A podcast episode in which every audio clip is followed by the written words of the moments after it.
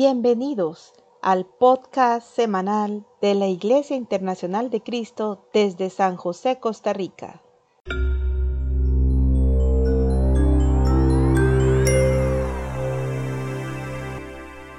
Acompáñame, por favor. Bendito Señor, muchas gracias, Padre, por el día que nos regalas. Muchas gracias por permitir estar en este tiempo, Señor, eh, eh, viviendo la Semana Santa. Gracias porque nos permite ser parte del pueblo cristiano. Gracias porque nos permites ir a tu palabra, deleitarnos en ella. Gracias porque eh, envías a nuestro Señor Jesucristo a este mundo para darnos la oportunidad de tener la vida eterna. te agradezco por cada persona, Señor, que está conectándose a esa transmisión y que está, eh, Señor, eh, estando cercanos unos a otros. Te, oro, Señor, pidiéndote protección para cada una de nuestras vidas. Te oro, Señor, pidiéndote que nos libres del mal. Te ruego, Señor, que proveas de lo necesario, que, que nos ayude, Señor, a, a poder, Padre, eh, encontrar en ti, Señor, la seguridad, la seguridad que nuestros corazones necesitan. Permítenos Señor, ser fuertes y valientes. Permítenos, Padre, eh, que nuestra fe crezca en ti. Provee, Señor, para tu pueblo santo, Señor, todo lo necesario, Señor, para este tiempo. Ayúdanos, Señor, a compartir con quienes tienen menos o con quienes no tienen, Señor, de lo que tú nos bendices. Ayúdanos a tener un corazón agradecido. Ayúdenos, Padre, a poder enfrentar con su presencia estas circunstancias y permítanos, Padre, ser una luz en medio de tanta oscuridad.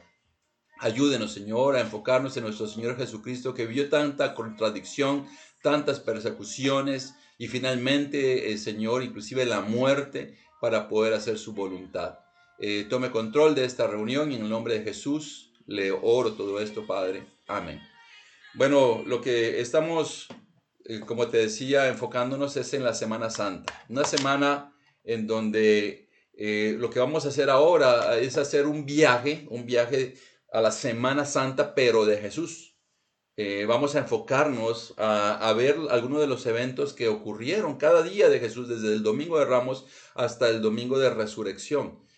no pretendo dar un estudio exhaustivo de cada día, sino solamente breves pinceladas para que podamos ver lo que ocurrió a nuestro Señor Jesucristo durante la Semana Santa. O sea, la Semana Santa de Jesús, así se llama este, nuestra clase de esta noche, la prédica de esta noche es la Semana Santa de Jesús. Entonces, este es, es básicamente un estudio en donde vamos a viajar a través de la Biblia. Algunos pasajes no los vamos a leer, entonces va a quedar este, esta transmisión grabada va a estar ahí para si la quieres volver a ver, si quieres apuntar las escrituras, también puedes hacerlo para que tengas la oportunidad de ir a leerlas posteriormente. Entonces, lo que comenzamos eh, en este viaje de la Semana Santa de Jesús, comenzamos con el domingo conocido como Domingo de Ramos o Domingo de las Palmas. Y te pido que me acompañes, por favor, a leer Mateo capítulo 21 del versículo 1 al 11.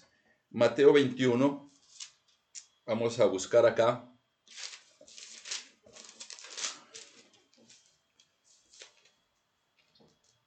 Mateo 21, del, del, versículo 1 al 11.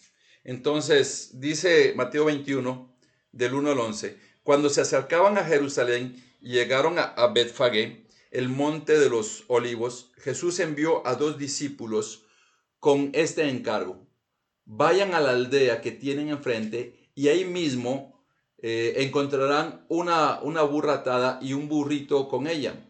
Desátenlos y tráiganmelos. Si alguien les dice algo, díganle al Señor, dígales que el Señor lo necesita, pero que ya los devolverá. Esto sucedió para que se cumpliera lo dicho por el profeta. Digan a la hija de Sión, miren, un rey viene hacia ti, humilde y montado en un burro, en un burrito, cría de una bestia de carga. Los discípulos fueron e hicieron como les había mandado Jesús. Llevaron la burra y el burrito y pusieron encima sus mantos sobre los cuales se sentó Jesús. Había mucha gente que tendía sus mantos sobre el camino, otros cortaban ramas de los árboles y las esparcían en el camino. Tanto la gente que iba delante de él como la que iba detrás gritaba, Osana al Hijo de David, bendito el que viene en el nombre del Señor, Osana en las alturas. Cuando Jesús entró en Jerusalén, toda la ciudad se conmovió. ¿Quién es este? preguntaban. Ese es el profeta Jesús de Nazaret de Galilea, contestaba la gente. Entonces, lo que, lo que vemos acá es la, entrada de Jesús a Jerusalén el, el día domingo de Ramos. ¿Qué cosas me llamaron la atención al estudiar esto? Es lo que decía la gente. La gente decía Osana y decía, este, bendito el que viene en el nombre del Señor. Y, y, yo sé que hemos cantado una canción que se llama Osana, que, cantamos Osana, y, y, de repente cantamos Osana y algunos no saben qué significa Osana. La palabra Osana viene del Salmo 118 en el versículo 25 y 26, que es la frase de lo que ellos hacían en ese entonces, y cuando decían Osana significaba salva ahora. Entonces, eso es lo que estaban diciendo el domingo de Ramos. Decían, Osana, salva ahora, bendito el que viene en el nombre del Señor. Entonces, puedes buscar esto en el Salmo 118, versículo 25 y 26. Entonces, era la llegada de Jesús, la llegada de Jesús a Jerusalén y era la llegada para estar ahí padeciendo y finalmente morir en el quinto día. Entonces esto fue lo que ocurrió en la Semana Santa de Jesús, comenzando con el Domingo de Ramos. ¿Qué ocurrió el día lunes? El día lunes en el libro de Marcos, capítulo 11, del versículo 12 al 14, si me acompañas a leerlo, Marcos, capítulo 11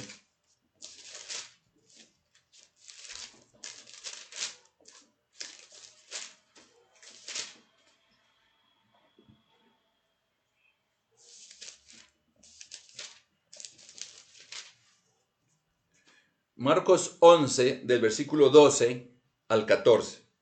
Dice, por la mañana de pasar junto a la higuera, vieron que se había secado de raíz. Pedro recordando, recordándose le dijo a Jesús, Rabí, mira, se ha secado la higuera que maldijiste. Tengan fe en Dios, respondió Jesús. Les aseguro que si alguno le dice a este monte, quítate de ahí y tírate, perdón, y tírate al mar, creyendo sin abrigar la menor duda de lo que, de lo que dice sucederá, lo obtendrá. Perdón, estoy leyendo otra escritura, es, es el 12, perdonen hermanos, es el 12. Al día siguiente, cuando salían de Betania, Jesús tuvo hambre. Viendo a lo lejos una higuera que tenía hojas, fue a ver si había algún fruto. Cuando llegó a ella, solo encontró hojas, porque no era tiempo de higos. Nadie vuelva jamás a comer fruto de, de ti, le dijo a la higuera, y lo oyeron sus discípulos.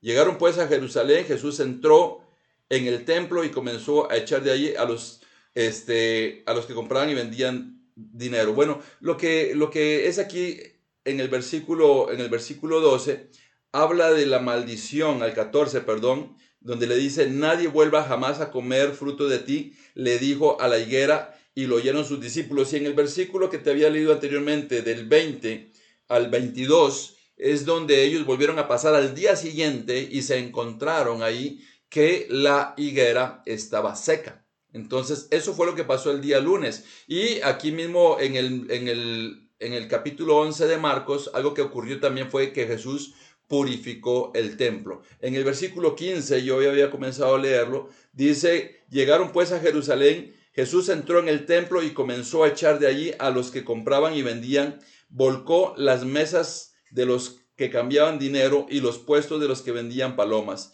y no permitía que nadie atravesara el templo llevando mercancías. También les enseñaba con estas palabras, no está escrito, mi casa será llamada casa de oración, pero todos para todas las naciones. Y, aquí lo que vemos es Jesucristo, algo que hizo también el día lunes fue este, purificar el templo. Encontró que habían vendedores de palomas, encontró que habían cambistas de dinero, y eso fue lo que hizo el lunes santo. El, domingo entró él, este, fue recibido eh, eh, con gritos, eh, diciendo Osana, bendito que viene en el nombre del Señor, pero aquí el día lunes eh, ocurre algo, hay una maldición a una higuera que se seca y hay la purificación del templo que Jesús encontró algo que no estaba bien. La gente en lugar de estar adorando a Dios estaban convirtiendo un mercado. Esto fue algo que a Jesús no le agradó. El día, el día martes, el conocido como martes santo, este, en el capítulo de Mateo 21 del 23 al 28, Jesús demuestra su autoridad. Acompáñame por favor a Mateo capítulo 21, versículo 23 al 28.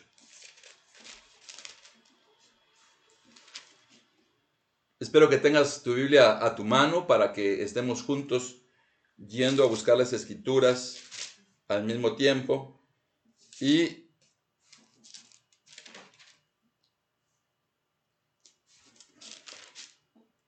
Mateo 21, del versículo 23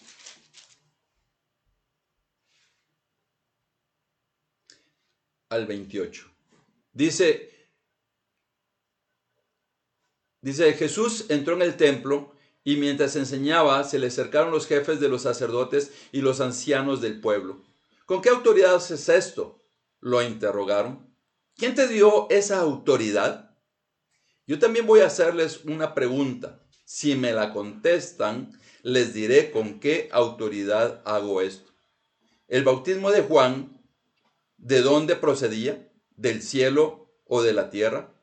Ellos se pusieron a discutir entre sí. Si respondemos del cielo, nos dirá entonces por qué no le creyeron.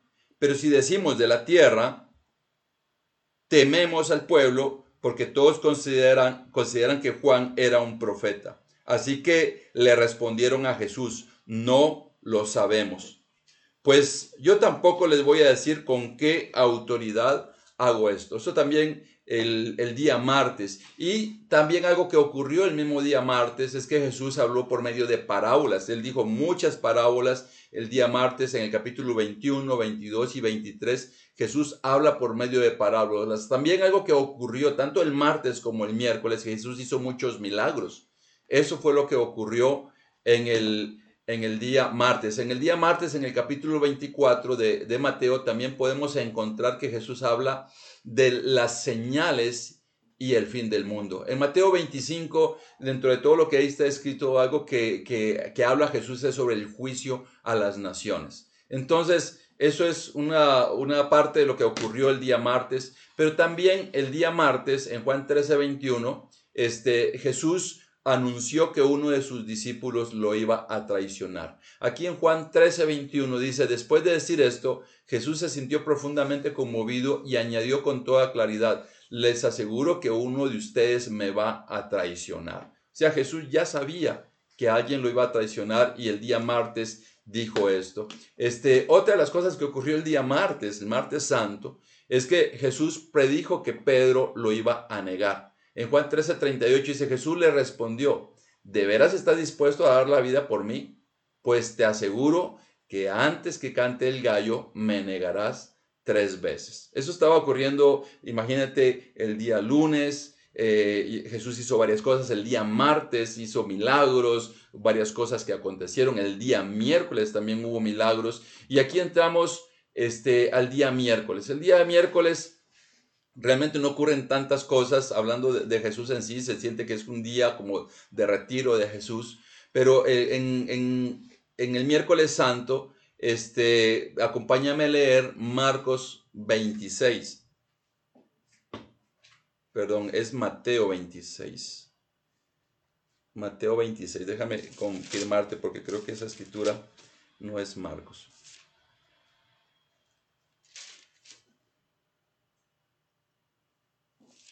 Versículo 14.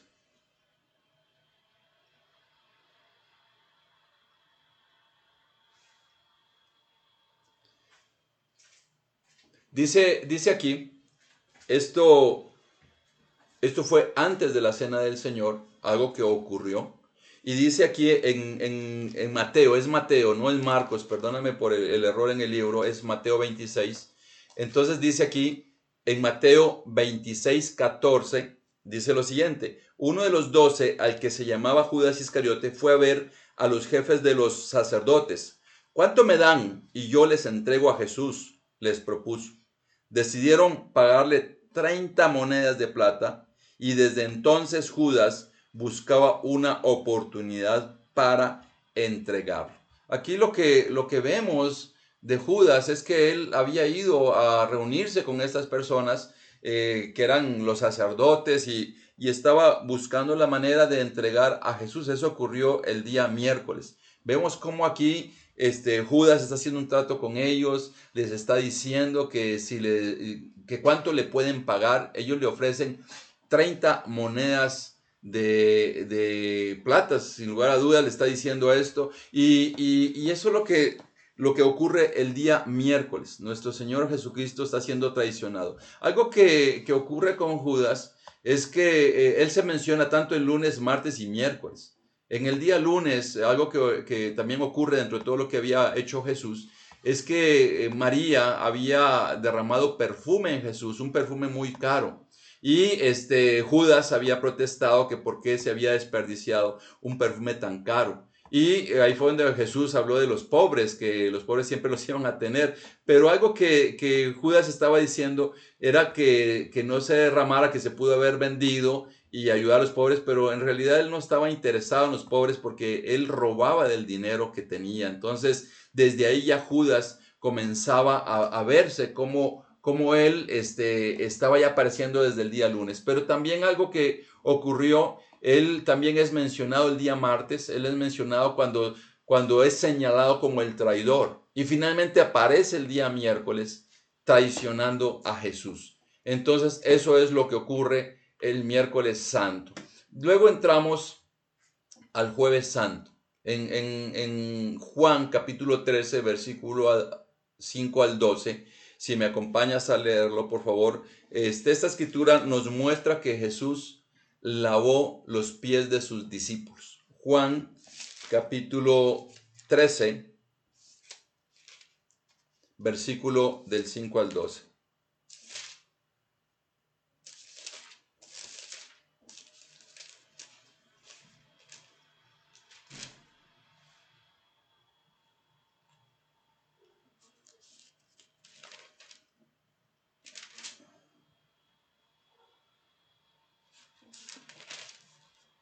Dice, luego echó agua en un recipiente y comenzó a lavarle los pies a sus discípulos y a secárselos con la toalla que llevaba a la cintura.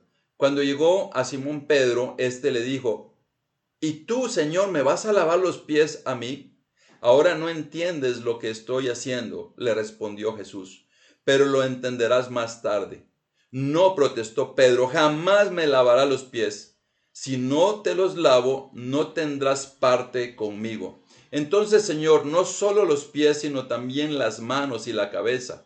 El que ya se ha bañado no necesita lavarse más que los pies, le contestó Jesús, pues ya todo su cuerpo está limpio y ustedes ya están limpios, aunque no todos.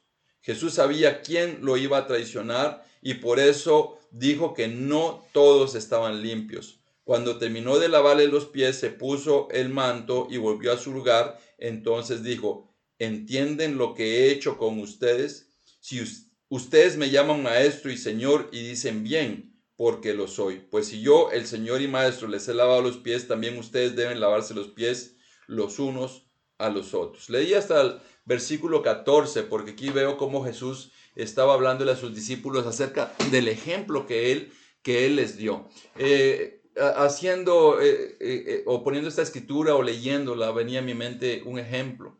Para mí no sería difícil lavarle los pies a alguien cercano de mi familia. Por ejemplo, a mi esposa. No sería difícil. No, no me provocaría, no sé, algo, lavarle los pies a mi esposa o a mis hijos. Lavarle los pies a ellos no sería ningún problema. Pero eso me hizo pensar el inmenso amor de Jesús por la humanidad. Porque cuando es alguien cercano, piensa en alguien cercano a ti. Si eres soltero o soltera, puedes pensar en lavarle los pies a, un papá o a tu mamá. Si, si eres papá y mamá, piensa en lavarle los pies a tus hijos, a tu esposo, a tu esposa. Y, cuando es en, ese grado de consanguinidad muy cercano, incluso hermanos o hermanas, podría suceder también. Es un, un, grado de consanguinidad cercano, eh, no causa ningún efecto en nuestros corazones para poder hacerlo. Al contrario, lo hacemos lo hacemos gustosamente, eh, es, no, es, no es un sacrificio, no es algo difícil de hacer. Y lo que, lo que yo veo aquí, Jesús le lavó los pies a sus discípulos. Entonces, eso me hizo pensar lo que él hizo este jueves. Él demostró ese inmenso amor que tenía Jesús por las personas. Tanto así que él dijo que era el Señor y, maestro y él le lavó los pies. Ahí no vemos a Jesús eh, rechazando eh, esa labor que era propia de, la clase social más baja de ese entonces. Tampoco era como estoy lavando los pies a alguien desconocido. Es como que, como que tú le lavaras los pies a alguien desconocido. Quizás para algunos no habría ningún problema, para otros tal vez sería bastante problemático lo tener que lavarle los pies a alguien. Pero lo que a mí me enseña Jesús con esto que hizo realmente fue el amor que le tenía a sus discípulos. Tanto amor por ellos que estaba dispuesto a lavarle los pies, a estar haciendo exacto. ¿Qué, ¿Qué, no hacemos por un hijo? ¿Qué no hacemos por alguien cercano, por alguien que amamos? Lo hacemos, lo hacemos con gusto. ¿Por qué? Porque no nos causa nada, no nos, no nos molesta. Y eso es lo que demostró Jesús, esa cercanía. Eh, en esta semana se hacen tradiciones de lavar los pies unos a otros y, y es risible porque el que va a lavar los pies espera que, que el que se los lave los tenga bien limpios. Pero en ese entonces Jesús los agarró de sorpresa. Les dijo, vengan, se ató la toalla y comenzó a lavar los pies. Ellos no lo esperaban, se sorprendieron y lo vemos en Pedro, que Pedro se exaltó y dijo, no, no, Señor, a mí no me vas a lavar los pies. Entonces vemos el inmenso amor de Jesús por sus discípulos. Algo que ocurrió también en Mateo 26 del 36 al 46. Esa escritura no la vamos a leer, pero algo que él hizo fue orar en Getsemaní. En este momento Jesús fue a Getsemaní y fue a encontrarse con Dios, fue a orar porque era la antesala al arresto, la antesala que él llegara un grupo de personas y lo arrestaran. Entonces él fue a orar, fue a prepararse. E, esa escritura siempre que la he enseñado, eh, yo he hablado acerca de lo puntual que fue Jesús. Jesús fue puntual, él llegó antes.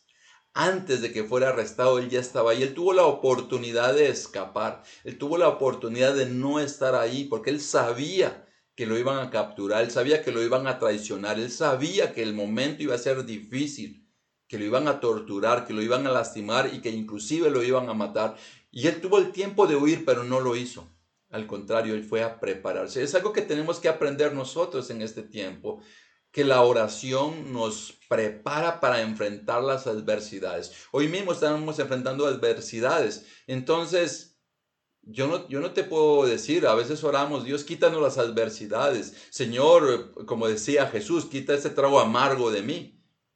Y, Jesús oró de esa manera, pero en medio de la oración dice que un ángel se apareció para ayudar a Jesús, para darle fuerzas. ¿Te puedes imaginar el poder de la oración? Quizás algunas cosas no se van a quitar, pero te puedes imaginar el poder de Dios llegando a tu vida a ayudarte, ayudar a tu familia, ayudar a, a, las personas por las que tú oras. Quizás conoces personas que están pasando situaciones difíciles.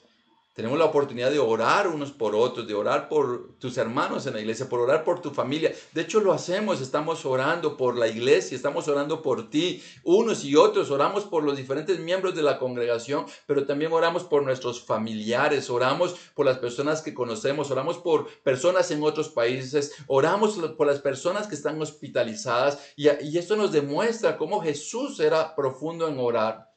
Y, eso fue lo que él hizo en el jueves santo, teniendo un tiempo profundo de oración. Aquí mismo en Mateo 26 del 47 al 56, ahí está toda la descripción del momento en el que arrestan a Jesús. Justo después de estar orando, algo que pasa también en el tiempo de oración es que los discípulos se dormían.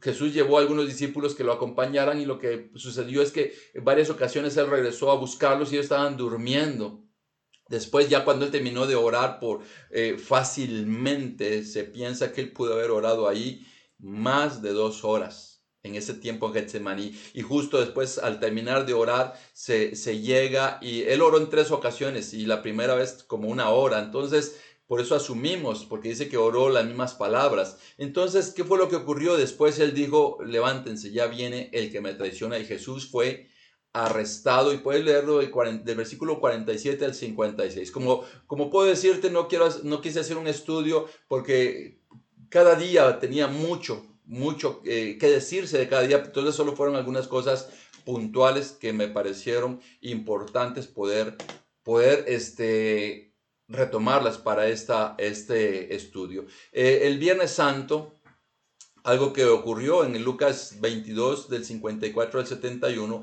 ahí se habla del juicio de los judíos. Jesús fue llevado, fue desde que fue arrestado, fue llevado ante los judíos para ser enjuiciado. También en, en Lucas capítulo 23 del versículo 1 al 25, también él fue llevado a juicio de los romanos, en donde fue interrogado por Herodes y por Poncio Pilato. Eh, eh, eso fue algo traumático para Jesús. Desde ahí ya lo comienzan a golpear, lo comienzan a insultar. Ya, ya desde ese momento ya es un tiempo horrible lo que está sucediendo. Lo comienzan a bofetear, lo están escupiendo. Este, eso es lo que la Biblia nos describe que lo que estaba pasando ya en la antesala de su crucifixión. En Lucas 23, del 26 al 49, este, ahí describe todo lo que es la crucifixión y muerte de Jesús. No quise el día de hoy volver a hablar de la crucifixión porque hablé un poco el domingo. Hoy podría haber también hablado de todo el proceso de la pasión de Cristo. Nosotros como cristianos hemos estudiado la pasión de Cristo, todo lo que ocurrió. De hecho, eso nos ayudó a entender cuán agradecidos debemos de ser por el sacrificio de Jesús que hizo por, por cada uno de nosotros. Él hizo algo maravilloso por ti y por mí. Y ahí en Lucas 23 del 26 al 49 lo hemos leído. Si no has leído la Biblia, te recomiendo que lo leas, que lo leas para que sepas todo lo que padeció. Y también en, en el capítulo 24 de Lucas, del versículo 1 al 53, todo el proceso de la, de la sepultura de Jesucristo. Eso ocurrió en Viernes Santo. Y luego llegamos a lo que es el Sábado Santo. Eh, el Sábado Santo eh, en Lucas 23 de 42 al 43, algunos creen que Jesús fue al paraíso porque él le dijo en esta escritura al, al, ladrón que estaba crucificado a, su lado que ese día él iba a ser llevado al paraíso, que iba a estar con él. Dice, pero la traducción incluye la palabra hoy. Entonces, algunos piensan que, ese día estuvo Jesús en el paraíso, pero también otras tradiciones creen que Jesús fue al infierno a, predicar. Pero en Marcos 16:6, un ángel corrobora que Jesús estuvo sepultado. Entonces hay todo un estudio que se puede hacer ahí acerca de, de qué es lo que quiso Jesús decir a este, a este ladrón que estaba crucificado con él, al que él le dijo, cuando el ladrón le, dijo que se recordara de él. Y este, también lo de la tradición, este, que habla de que fue al infierno. Eh, acompáñame a Marcos capítulo 16, versículo 6.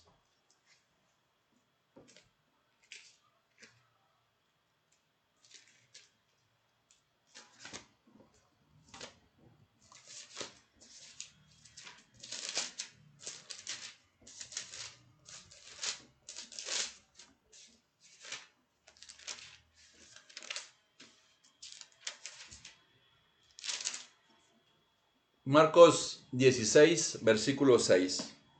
Dice, no se asusten, les digo, ustedes buscan a Jesús el Nazareno, el que fue crucificado, ha resucitado, no está aquí. Miren el lugar donde lo pusieron. O sea, este ángel, que era un joven con vestiduras blancas, él dijo que ese era el lugar donde lo habían puesto. Le habían puesto, lo habían puesto en un sepulcro nuevo, lo habían cerrado, inclusive habían puesto soldados a custodiar ese sepulcro y eso fue lo que ocurrió. Entonces, eh, el poder decir que, Jesús ese día fue el paraíso. algunos hablan cuando dijo, Señor, en tus manos encomiendo mi espíritu. Entonces habla de que se separó, que, que fue su carne al sepulcro, su espíritu. Entonces, lo que yo puedo decirte es que lo que la Biblia nos dice es que Jesús estuvo sepultado. También Él lo dijo, que así como como Jonás estuvo tres días en el vientre del, pez, también él estaría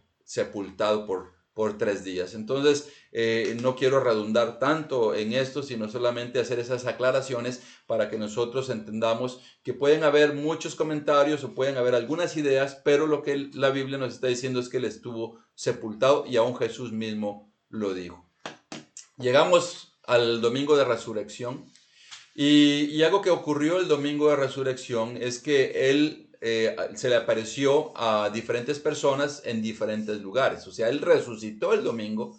Y también esto de, los tres días, ¿verdad? Eh, hay todo un estudio para poder entender cómo es el calendario judío, cómo funcionan las horas desde viernes hacia domingo, porque pareciera que solamente hay dos noches. Entonces hay todo un estudio que en alguna ocasión yo le compartí a la iglesia estudiando el que sí se cumplen esos días de acuerdo a cómo ven las horas en el, calendario judío. Entonces, eh, en Marcos 16, versículo 9, a la primera que se le aparece es a María Magdalena. Entonces, no vamos a leer todas esas escrituras porque si no nos este, tardaríamos demasiado y no quiero eh, hacer muy extensa esta reunión.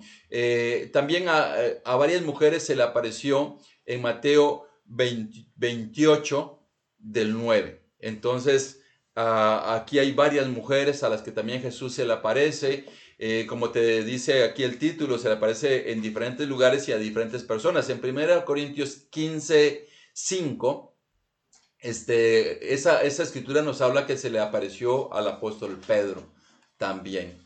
Eh, eh, hay otras escrituras donde habla que se le apareció a mucha gente también. Eh, en, Lucas 24 del 15 al 31, este, aquí describe cuando Jesús se le aparece a dos discípulos que iban caminando rumbo a Emaús. Ahí tiene toda una conversación con ellos en donde les comienza a explicar las escrituras y finalmente ellos entienden, ellos entienden que al final era Jesús y ellos habían caminado creo que cerca de 10 kilómetros y se regresaron porque se dieron cuenta que era el Señor el que se les había aparecido. También en Juan, capítulo 20, del versículo 19 al 24, se le apareció a 10 discípulos y Tomás estaba ausente. Entonces, eh, ¿qué ocurre más adelante?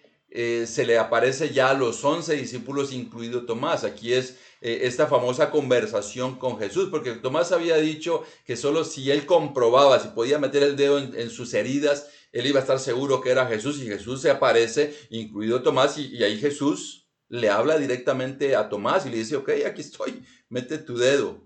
Y, eso es lo que vemos ocurriendo en, el domingo de resurrección, donde estas personas fueron testigos oculares. Algo que la Biblia nos, hace ver es que esto fue una gran verdad, porque ¿cómo? ¿Cómo? Y es algo que lo hemos dicho en otras ocasiones acerca de estas personas, los apóstoles que esto es una gran verdad y que ellos estuvieron dispuestos a dar su vida por una gran verdad. E, e, era difícil, era difícil que, que tantas personas estuvieran dispuestas a morir por una gran mentira. Que ellos se hubieran puesto de acuerdo, como dice lo que inventaron de que robaron el cuerpo de Jesús. Entonces, yo, yo, yo creo que es razonable que mucha gente esté dispuesta a morir por una gran verdad, pero quizás no mucha gente está dispuesta a morir por una gran mentira. Entonces, en la Biblia, todas estas personas a las que Jesús se les apareció, incluido el apóstol Pablo que se le apareció después, son testigos, testigos que se dan cuenta que, que en la Biblia nos hacen ver que lo que ocurrió fue una verdad increíble. Entonces nosotros creemos, nosotros creemos en, en nuestro Señor y Salvador Jesucristo. Cuando nosotros somos bautizados, nosotros confesamos con nuestros labios que Jesús es nuestro Señor y Salvador y somos bautizados y hay escrituras que, que, nos garantizan que nosotros participamos de ese mismo proceso que participó nuestro Señor Jesucristo, que en el bautismo somos sepultados con Cristo, somos unidos a Él y cuando salimos del bautismo somos resucitados. Algo tan momentáneo, algo que cuestión de segundos que ocurre, pero que espiritualmente pasa en la vida de nosotros como cristianos. Es lo que mucha gente no logra entender y es lo que mucha gente no logra. Si no lo logra entender, no es capaz de llevar a tomar a cabo la decisión. Nosotros como cristianos le enseñamos eso al mundo, le enseñamos a las... Lograste ver la Semana Santa de Jesús, que tu Semana Santa sea una semana en donde espiritualmente creces, en donde espiritualmente eres una persona diferente, transformada, donde el Espíritu de Dios está eh, en tu vida de una manera exponencial que otras personas pueden notar que Dios está en ti.